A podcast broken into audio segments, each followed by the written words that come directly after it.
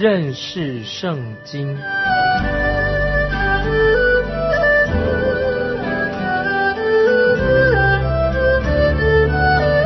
认识上帝的话，把上帝的话带到全世界。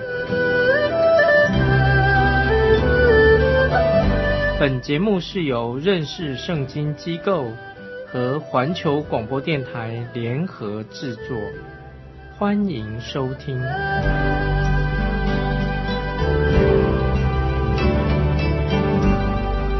亲爱的听众朋友，你好。我们又在空中见面了，欢迎你收听认识圣经这个节目。我是麦基牧师，在这里我们要看见雅各，他在他舅舅拉班的家里面，一共住了大概二十年之久。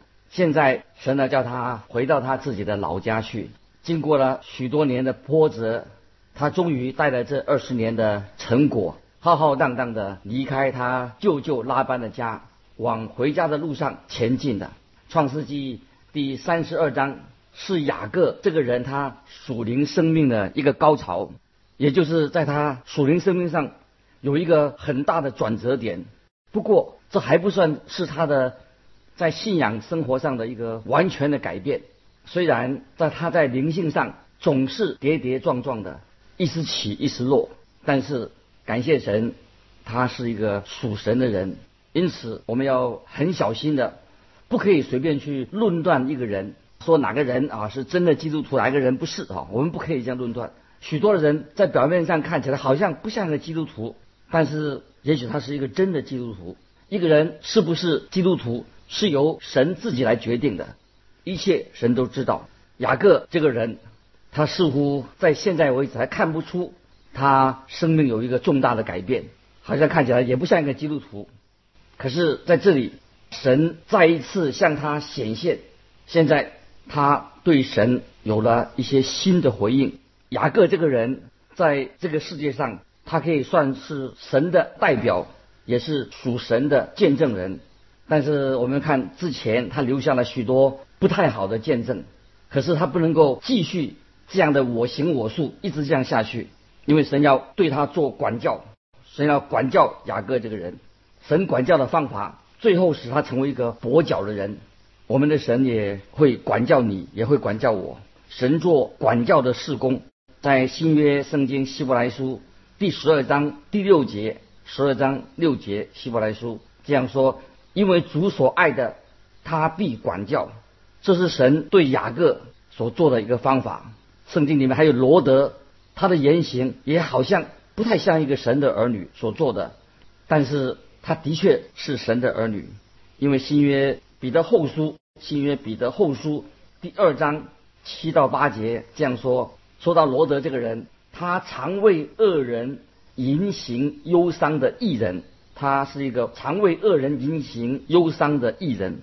可是我告诉你，罗德也经过了像这些的很严格的试炼，虽然他逃出了索多玛、俄摩拉的毁灭之火，但是。神也让他经历了这个像火一般的试炼，这也是为雅各这个人在他的生命当中，神要大大的磨练他。雅各这个人，他在他舅舅拉班家里面用了二十年的光阴，努力的在学习，在受到磨练，好像他终于熬出头了。在雅各离开拉班舅舅家的时候，他还发表了一篇有血有泪的再见演说。这个老拉班把他的工价改了十次。雅各在之前每次跟拉班交手的时候，他总是吃亏的。现在我们看到神是怎样，他要对雅各做一个严重的管教，因为雅各在世上是要成为神的见证人。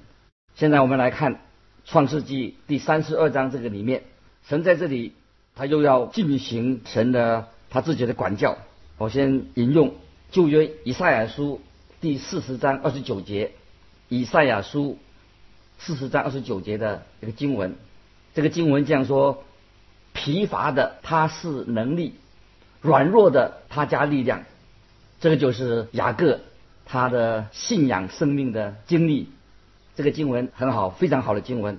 疲乏的他是能力，软弱的他加力量。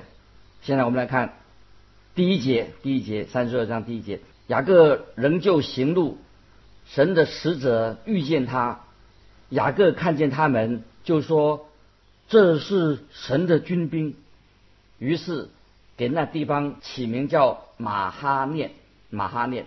这个时候，神要动手，他要直接来管教雅各这个人了。在这里，神有一个目的，他是要雅各这个人，在他的生命里面结出熟灵的果子，使雅各成为一个服侍神的人，见证神的人。接着我们看第三到五节，雅各打发人先往希尔地去，就是以东地，见他哥哥以扫。吩咐他们说：“你们对我主一扫说，你的仆人雅各这样说：我在拉班那里寄居，直到如今，我有牛、驴、羊群、仆碑。现在打发人来报告我主，为要在你眼前蒙恩。雅各这个时候他还是算相当的聪明，他跟拉班相处了这么久之后。”他还是会用一些小聪明，在这里他表现出来。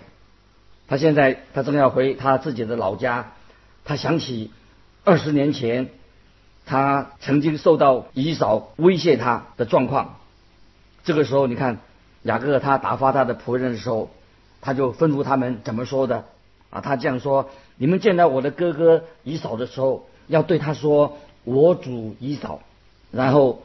他就叫他们称他自己是你的仆人雅各，你的仆人雅各，这可不是雅各在以前他所用的口气。他曾经抢夺了他哥哥以扫的名分，又偷了他哥哥的祝福。他在之前，雅各实在算一个无赖型的啊，他是个无赖，也会欺骗人。可是他现在说话的口气跟以前完全不一样的。接着我们来看。第六节，所打发的人回到雅各那里说：“我们到了你哥哥以扫那里，他带着四百人，正迎着你来。”这个消息把雅各吓坏了，因为他不晓得以扫是什么意思。以扫也没有向雅各的仆人多说什么。这个可怜的雅各在这个时候，他真是心里非常的烦乱。接着我们来看第七、第八节。雅各就甚惧怕，而且愁烦，便把那与他同在的人口和羊群、牛群、骆驼分作两队。他这样说：以扫若来击杀这一队，剩下的那一队还可以逃避。雅各他认为自己现在正处在很不利他的状况之下。哥哥因为正要迎面而来了，他马上把他家人。分成两队，他想，如果他哥哥击杀这一队，另外一队还来得及逃跑。这是雅各他所做的准备。雅各在这个时候他很急，在这样的危难当中，他就向神呼求。我们看第九节、第四节，雅各说：“耶和华我主亚伯拉罕的神，我父亲以撒的神啊，你曾对我说，回你本地本族去。”我要厚待你，你向仆人所施的一切慈爱和诚实，我一点也不配得。我先前只拿着我的杖过约旦河，如今我却成了两队的。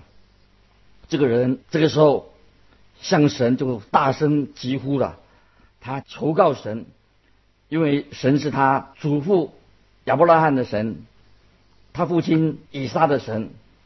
现在我们看见雅各，这个时候他的生命已经有一点点的改变了。这是第一次我们听到他说：“我一点也不配得你的慈爱。”这个他说的是他的真心话。我一点也不配得你的慈爱。他第一次承认，在神面前，他的确是一个罪人。今天我们有很多现在的基督徒，根本就不承认自己是一个罪人，把自己看得很了不起。事实上，我们在神面前都是要靠着蒙恩得救，靠着神的恩典才能得救的罪人。当我们还活着的时候，我们仍然是一个不配上天堂的一个老我，一个旧人。你可知道，神一定不会让我们这个老我，就是我们这个旧人，进到神的国里面。因为神的心意要使我们成为一个新造的人，新造的人。原来的我们的老我，就要不断的受到神的管理、试炼，还要改造。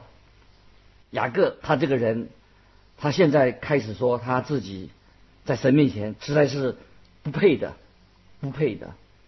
当任何人开始这样向神呼求的时候，神就会直接对他说话。感谢神，当我们向神呼求的时候，啊，神就要直接回应我们。现在我们请注意，雅各怎么说？雅各说：“先前只拿着我的杖过这约旦河。”如今我却成了两队的。雅各当年过约旦河的时候，就是只拿着那根杖走路。今天他带着两队人马回来的。接着我们看十一、十二节，他说：“求你救我脱离我哥哥以扫的手，因为我怕他来杀我，连妻子带儿女一同杀的。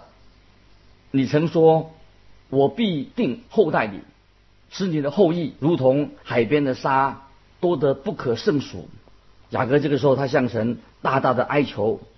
就在那一天晚上，那一天的晚上，对他来说是一个很难挨过的一个夜晚。他很痛苦，非常痛苦，他一点办法都没有，走投无路了。现在我们来看第十三节到十五节。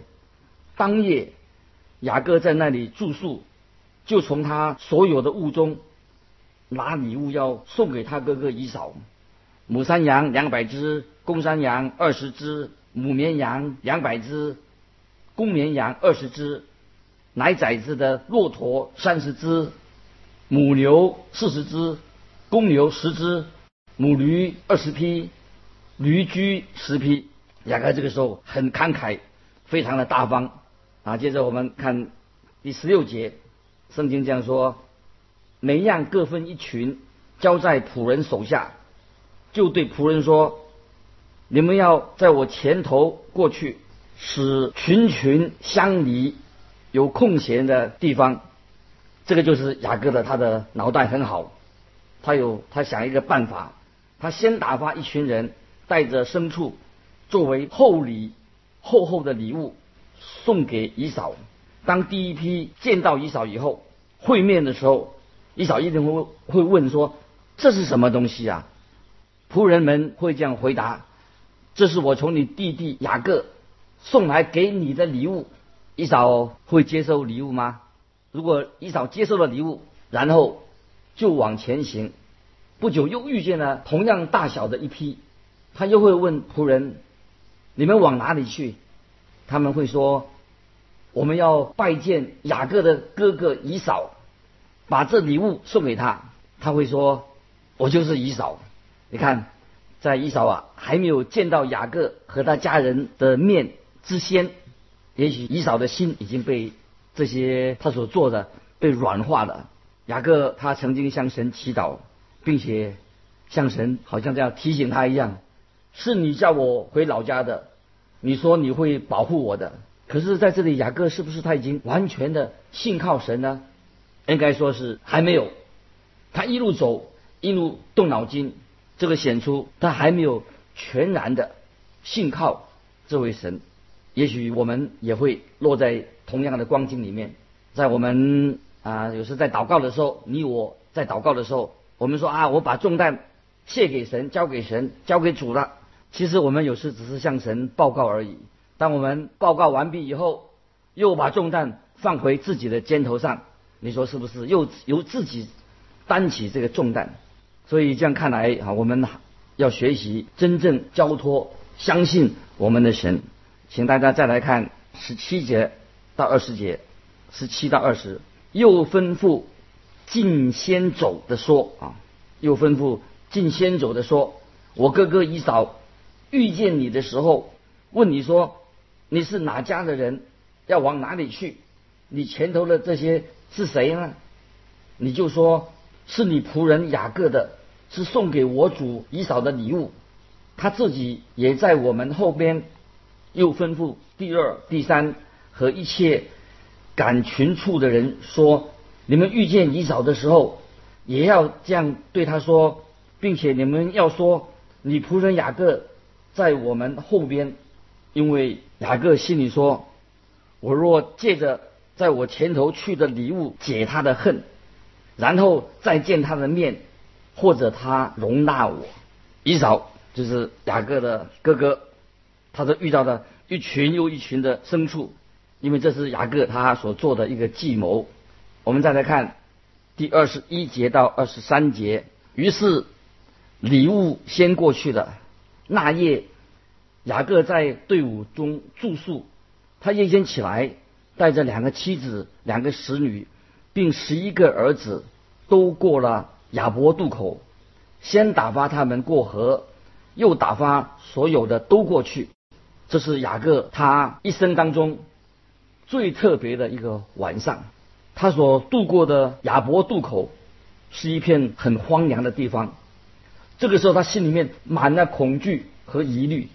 他之前曾经恶待过他的哥哥以扫，神也从来没有叫他要夺取以扫长子的名分，或者说用他的自己的方法，用自靠自己去求得神的祝福。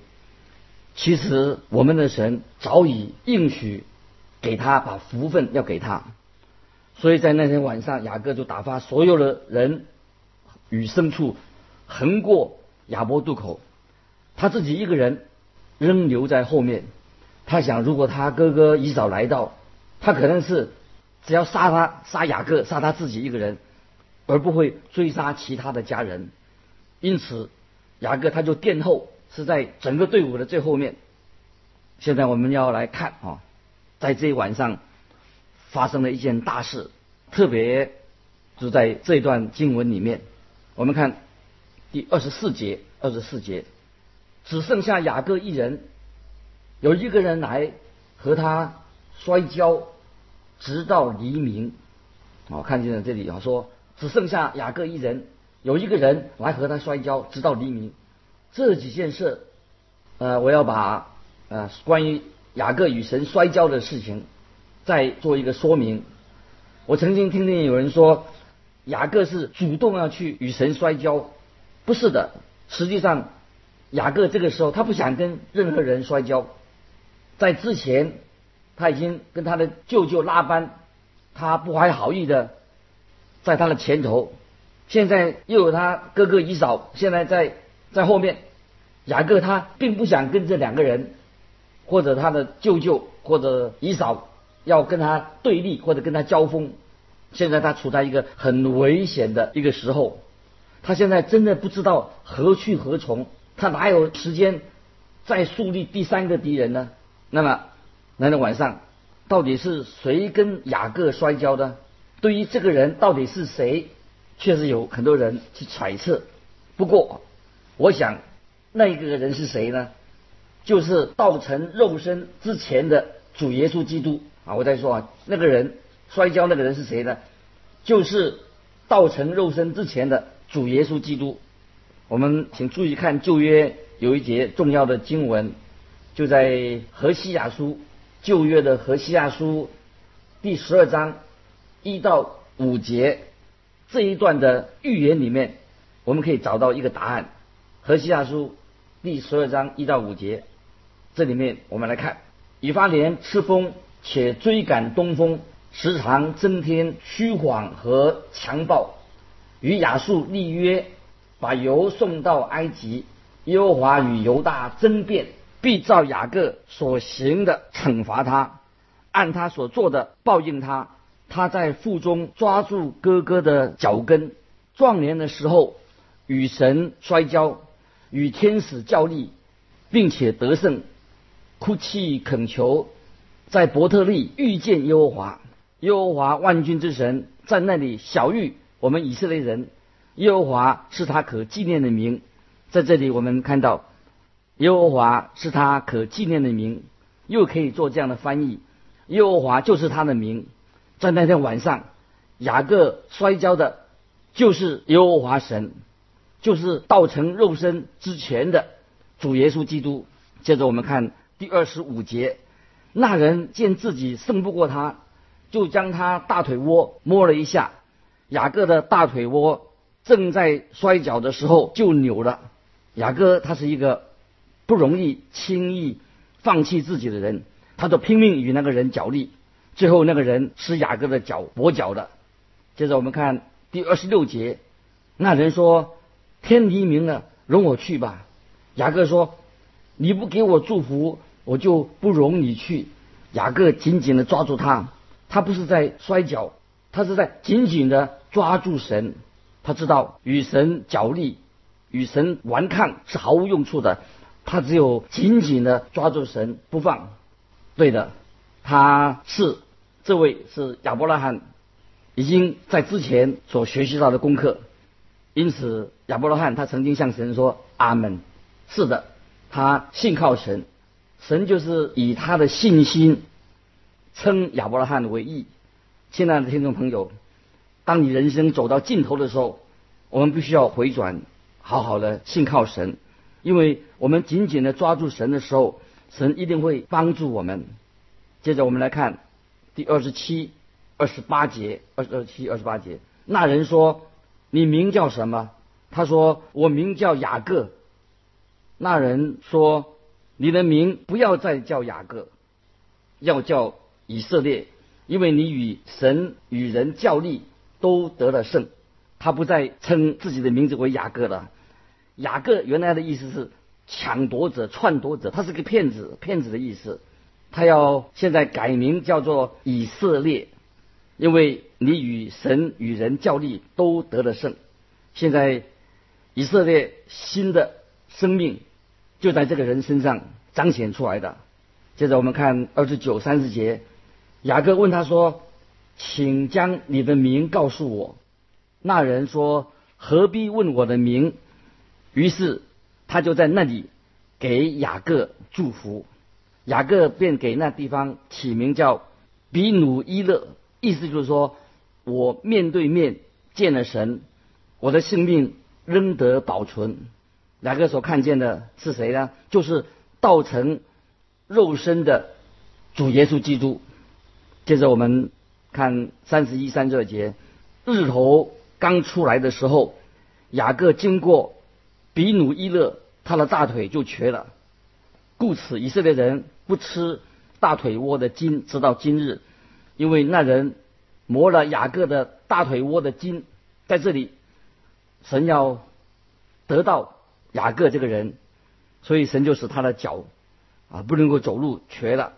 雅各起初他一直不肯顺服，这个是雅各之前的特质，因为他懂得几招，他以为靠自己可以得胜，但是最后发现自己绝对不可能胜过神。